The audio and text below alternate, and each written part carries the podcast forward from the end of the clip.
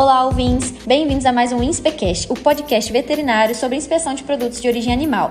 Hoje iremos falar sobre anisaquiose. Nosso convidado é o médico veterinário Laércio Benjamin, doutor, professor da UFV e especialista em peixes. Como vai, professor? Olá, boa tarde.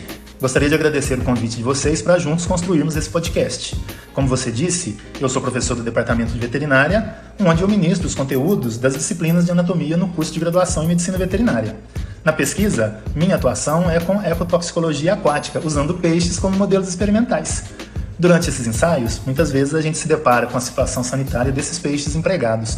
Por isso, muitas vezes somos levados a estudar assuntos que não estão diretamente ligados ao experimento, mas envolvem as doenças que atingem esse grupo de animais. Então vamos lá. De acordo com a Secretaria de Agricultura, o consumo de peixe no Brasil gira em torno de 10 quilos per capita por ano, um valor abaixo dos outros tipos de carne, porém ainda assim considerável. E assim como nas outras carnes, a parasitose causada pelos peixes, professor? Dentro do conceito de saúde única, o médico veterinário é o profissional que cuida da saúde animal, humana e ambiental. Nesse contexto está a saúde dos peixes. O estudo das doenças de peixes é uma área em crescimento, área em que a atuação de médicos veterinários é importante, visto que muitas doenças animais podem atingir o ser humano, que é o que chamamos de zoonoses. Dentre elas, temos muitas doenças causadas por diferentes agentes, como bactérias, vírus, fungos e parasitos. Raramente se questiona a segurança alimentar dos peixes, pois assume-se que se trata de um alimento de alta qualidade.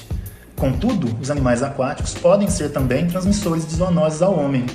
E hoje, Suelen, trago para vocês um exemplo importante de doença em peixes que é uma, uma zoonose, a anisaquiose ou anisaquíase. Esta é uma doença aguda do tubo digestivo de seres humanos causada pela ingestão da fase larval desse parasito. Esse parasita é conhecido popularmente como verme do sushi. Certamente você já ouviu falar. A presença do parasita em produtos de pesca representa um risco para a saúde humana devido à zoonose resultante. Nossa, muito interessante. E como ocorre o ciclo parasitário da anasiquiose? Como nós, seres humanos, acabamos adquirindo essa parasitose, hein? Para entendermos como se dá a contaminação de seres humanos, precisamos conhecer o ciclo de vida desse parasito. São habitualmente seis fases. Primeiro, mamíferos marinhos contaminados eliminam ovos do verme pelas fezes. Esses ovos, na água do mar, eclodem, liberam as larvas que passam a nadar livremente. Essas larvas são ingeridas por crustáceos e começam a se desenvolver no seu interior. Quando os crustáceos contaminados são ingeridos por peixes ou lulas, a larva do verme se desloca do tubo digestivo para os músculos. Peixes contaminados são ingeridos por mamíferos marinhos, e a larva, agora no seu hospedeiro definitivo, desenvolve-se, torna-se verme adulto e passa a liberar ovos no intestino desses mamíferos, dando início a um novo ciclo. A contaminação dos seres humanos se dá por acidente na quinta fase, quando esses peixes e crustáceos são pescados e capturados.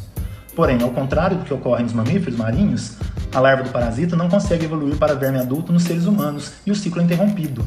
Essas larvas passarão a viver no estômago e no intestino da pessoa que ingeriu a carne, e para vocês terem uma ideia, essas larvas são bastante delgadas, possuindo cerca de 1 milímetro de espessura e podendo medir até 2 a 3 centímetros de comprimento.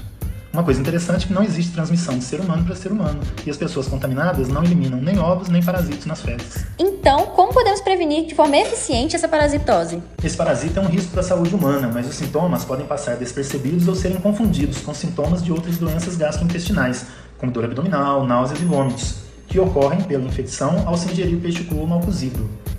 A forma gástrica da doença geralmente surge entre 1 e 8 horas após a ingestão do peixe contaminado e a forma intestinal se desenvolve a partir de 5 a 7 dias da ingestão da larva, estando associada com dor abdominal intensa, distensão abdominal, febre e obstrução intestinal. Diarreia com sangue ou muco também são manifestações comuns. Além disso, podem ocorrer reações alérgicas como coceiras e anafilaxia, devido às substâncias químicas que o parasito deixa no peixe. Isso leva a crer que se trata de uma doença globalmente subestimada. Porém, ela não deve ser negligenciada, pois em casos graves pode causar a morte dos pacientes. Apesar da recente explosão no número de restaurantes de sushi no mundo ocidental nos últimos anos, a doença continua sendo pouco comum. Isso ocorre por três motivos. Primeiro, que restaurantes de qualidade congelam peixe antes desses serem servidos ao público. Segundo, que muitos desses restaurantes utilizam peixes criados em cativeiro sem contato com a vida marinha natural. E terceiro, que chefes de sushi devidamente treinados são capazes de detectar as larvas do parasito no momento do preparo do peixe. Evitar a ingestão de peixes e frutos do mar mal cozidos ou crus é a melhor medida preventiva. Mas o que é melhor? Aquecer ou congelar? Devemos sempre cozinhar os peixes e frutos do mar em temperaturas superiores a 65 graus. No entanto, quando é necessário consumir peixe cru, é recomendado ter alguns cuidados no armazenamento, como congelamento a menos 20 graus por uma semana ou menos 35 graus por 24 horas antes do consumo, lembrando que as larvas podem resistir à salga e à defumação. Outra medida é realizar a evisceração dos peixes assim que eles forem pescados, para evitar que as larvas presentes nas vísceras penetrem nos músculos. Muito obrigada por sua participação, professor Laércio. Agora, com certeza, nossos ouvintes vão prestar muito mais atenção no preparo dos peixes e frutos do mar. Esse tipo de comunicação com a população é muito importante e também sempre é válido ressaltar a importância do médico veterinário em várias atividades. Até a próxima!